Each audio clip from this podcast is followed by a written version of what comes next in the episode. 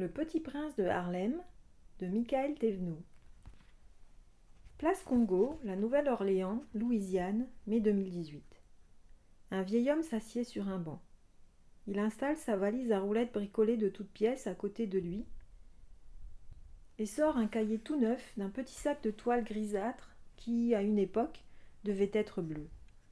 Il croise les jambes, pose le cahier sur ses genoux, sort un stylo et commence à griffonner. Monsieur, tout va bien? Le vieil homme redresse la tête. Oui, oui, monsieur l'agent, tout va bien. Le jeune officier est un peu déstabilisé, pris au dépourvu par l'intensité et la profondeur du regard du vieil homme. Le vieux replonge dans son cahier. La lumière du jour commence à tomber. Vous savez où dormir? reprend le jeune homme. Il y a un foyer pas très loin d'ici. Je connais les personnes qui en ont la gérance. Des gens très respectables.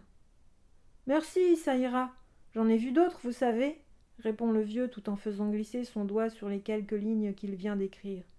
Je sens que je suis bien parti, là. Je préfère rester ici et continuer mon histoire. Je viens à peine de commencer. Un silence s'installe. Mais le vieil homme ne tarde pas à relever la tête en souriant malicieusement. Ah s'exclame-t-il. Vous vous demandez ce que je peux bien écrire, hein? L'officier, qui croyait connaître tous les clochards du quartier, est perplexe. Je me demandais surtout si vous aviez mangé quelque chose aujourd'hui. Quelle question Trois repas par jour, toujours C'est le secret de ma forme, précise le vieux en chuchotant, comme si quelqu'un était en train de les épier. Mais j'essaie de me surveiller en ce moment. Regardez-moi ça.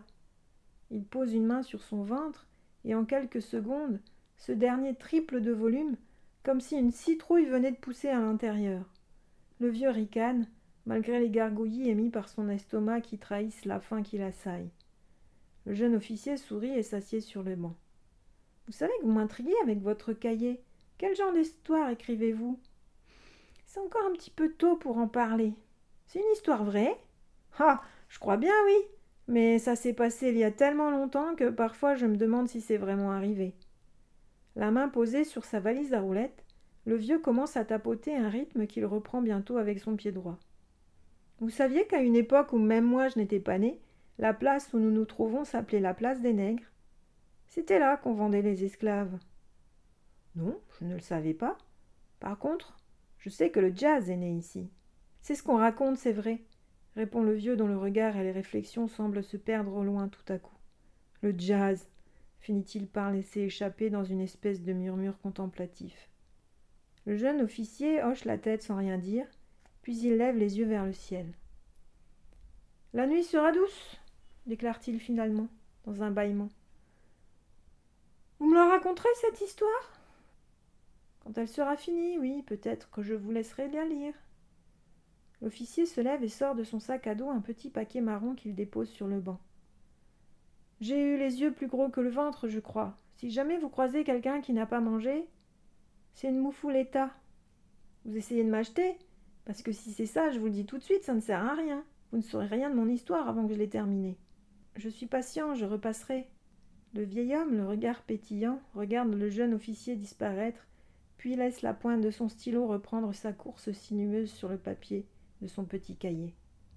Il y a des événements dans une vie qui sont plus importants que d'autres.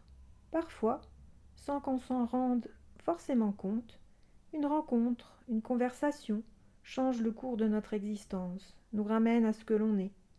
C'est d'un de ces moments-là qui ouvre cette histoire, un moment qui change le cours d'une vie, mais ça, je ne l'ai compris que bien plus tard.